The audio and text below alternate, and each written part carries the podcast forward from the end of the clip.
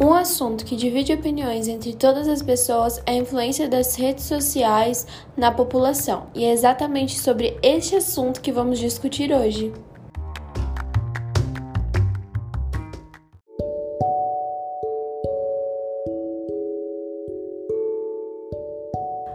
Antes de entrarmos diretamente no assunto influência das redes sociais na vida de uma pessoa, temos que entender como somos influenciados sobre a nossa personalidade. Durante a infância e adolescência, principalmente, estamos formando a nossa personalidade, mas será que é nossa mesmo? Durante a infância e adolescência, somos cercados e rodeados por pessoas, aquelas mais próximas, como os pai, mãe, tio, irmãos, amigos próximos, e são essas pessoas que vão fazer parte da nossa personalidade. Mas como assim? Você tem a sua mãe e ela é muito bondosa e você admira aquilo. Então você vai pegar esse ponto da personalidade dela para você. Dificilmente durante a adolescência e a infância você tem opinião, personalidade própria. Isso você adquire somente na fase adulta. Então, qual seria a influência das redes sociais nesse caso?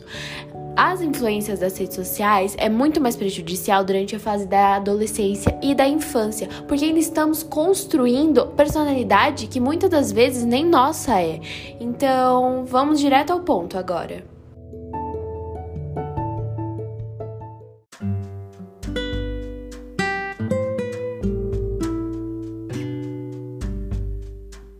Como citado anteriormente, a nossa personalidade, principalmente durante a infância e adolescência, que é quando está sendo construída, é baseada em pessoas que nos rodeiam.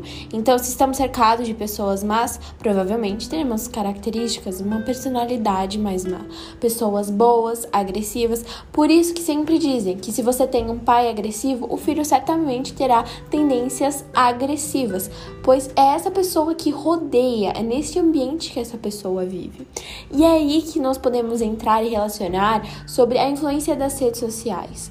Certamente as redes sociais nos influenciam no dia a dia, até mesmo em adultos. A questão é, você vai saber escolher direito quem você vai ser influenciado. Se você segue pessoas que mostram o seu dia a dia, porém com costumes ruins, uma personalidade nada agradável, você pode sim ser influenciado, mas para o mal.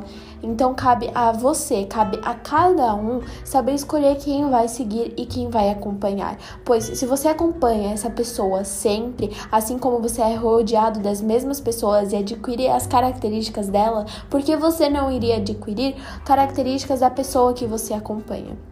Um belo exemplo disso é, por exemplo, você acompanha, por exemplo, um youtuber e esse youtuber ele é nordestino. Se você acompanhar muito ele todos os dias, você sem querer pode ganhar um pouco do sotaque, mesmo que forçado. Isso é um exemplo de influência das redes sociais. Ou você começar a usar gírias e tudo mais. Então, a influência pode ser boa se você seguir uma pessoa inteligente e se inspirar nela, mas pode ser ruim se você seguir uma pessoa que não seja boa.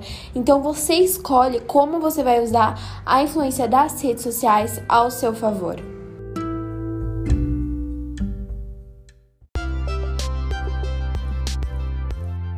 Um ponto que não poderia deixar de lado são, por exemplo, o corpo perfeito, que é uma influência da rede social.